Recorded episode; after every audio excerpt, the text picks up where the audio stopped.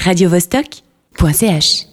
Et Catch nous a rejoint dans le studio. Ce sont des livres et des auteurs faisant écho au FIFDH, euh, le festival qui va se dérouler à Genève. Euh, sur le point de commencer, que tu évoques. Absolument, et c'est notamment le résultat réjouissant de, ce week-end, euh, le rejet de l'initiative UDC qui m'a donné envie de faire un, un petit écho comme ça donc au, Festival du film et Forum international des droits humains qui va s'ouvrir et euh, de tirer un film un petit peu plus littéraire. Pour ce faire, je vais commencer par quelques lignes de l'entretien entre Mathias Sénard et Kamel Daoud dans le magazine littéraire de février que j'ai fini par dégoter après lui avoir couru après la semaine dernière. Et Hénard nous y dit notamment ceci. Pour moi, le mal absolu, c'est l'ignorance d'autrui, de la possibilité de la différence. C'est le degré zéro de la curiosité. On est incapable de voir en dehors de soi tant on croit déjà tout savoir et avoir tout compris. Non content d'être ignorant, on ne désire pas connaître pour ne pas affronter ce qui nous remet en question et peut être en danger. C'est dans cette citadelle de soi bête et violente que réside le mal absolu. Alors cet extrait, moi je dois dire que ça me fait penser à un fameux chapitre 13, L'angoisse du roi Salomon, le dernier livre que, que Gary a écrit sous le pseudonyme d'Émile Ajar. Un chapitre que j'ai lu à plein d'amis plein de fois. Et on y voit notamment le narrateur Jeannot qui tombe nez à nez avec son concierge, Monsieur Tapu, qui est une sorte de, condensé de clichés détestables.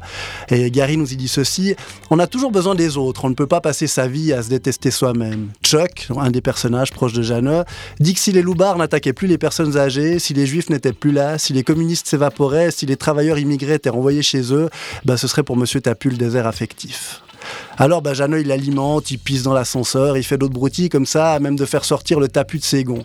Il y a le rire, toujours salutaire, que nous propose Gary, mais il y a aussi la nécessité, comme nous dit Hénard, d'utiliser le passé pour présenter une histoire connectée qui donne à chacun sa place. C'est ça en fait le vrai projet, et ça ne révèle ni de la nostalgie, ni de la mélancolie est ressorti à peu un petit ouvrage déstabilisant de Bernard Vallet qui s'intitule Paysage avec palmier.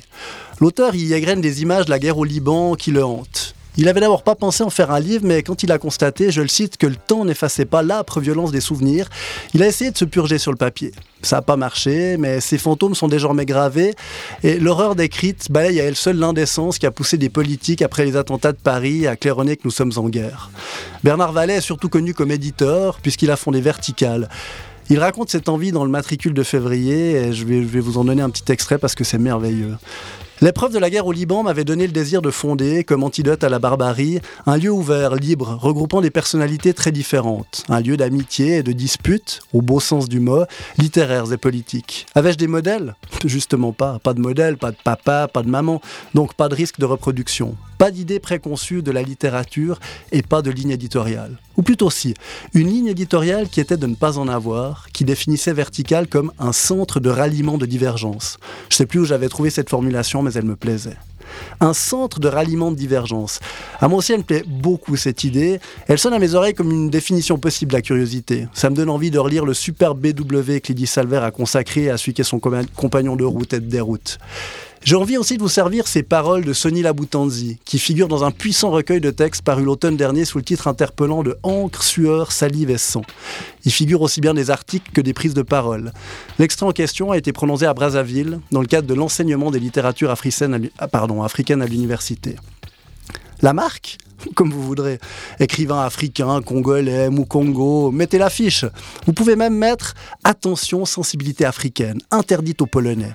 Mais pour moi, le fait d'être congolais n'est qu'un prétexte pour que rien de ce qui est humain ne me soit étranger. Parce que, mesdames et messieurs, camarades, le culte de sa propre culture, ça s'appelle se gratter le nombril. Il est aussi déshumanisant que le culte de la culture des autres. Sur l'affiche du FIFDH, on y revient, on voit le visage d'un jeune berger, une superbe photographie prise à Tanger par Leila Alaoui.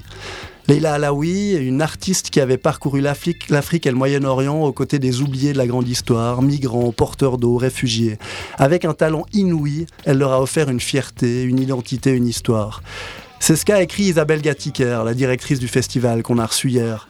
Elle note aussi qu'il y a dans les yeux du jeune berger le harag, ce feu qui brûle les cœurs au sud de la Méditerranée. Cette image a un pouvoir, elle fait jaillir des centaines d'histoires, des milliers d'êtres et des millions d'espoirs. C'est encore Isabelle Katiker qui le dit.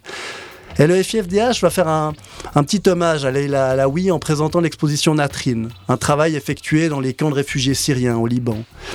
Le regard de Leila posé sur le monde nous survivra à tous, tout comme sa lumière, conclut Isabelle Gattiker. Pour ma part, je terminerai sur un bref, chapitre du Promeneur d'Alep de Niros Malek. Cette odeur arabophone, issue de la communauté yézidi, est syrienne de parents kurdes. Il a décidé de ne pas quitter la ville où il est né en 1946. Il note alors les fantômes, les cauchemars, les amis, les livres qui lui permettent de tenir. Les paragraphes que je vais vous lire s'intitulent Une violence. Assis à ma table, j'ai entendu le bruit des balles folles provenant du barrage près de chez moi. Puis tous les autres barrages dispersés dans le quartier se sont mis à tirer de concert. J'ai lâché, inconsciemment, ce que j'avais en main. Un stylo, car j'écrivais. Je me suis précipité vers le couloir pour me mettre à l'abri des balles perdues. Ensuite, j'ai entendu le bruit des roquettes et d'autres d'armes dont je ne connais pas les noms. Que se passait-il? Je ne savais pas. Seulement des balles et des projectiles qu'on lançait vers le ciel comme pour chasser les étoiles de leur page noire.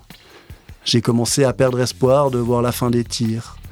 Je me suis servi un verre d'eau et j'en ai bu une gorgée. Après quoi, je suis retourné à ma table pour reprendre ce que j'écrivais à ma destinataire. Je suis désolé si tu trouves dans ma lettre tant de violence verbale. Radio -Vostok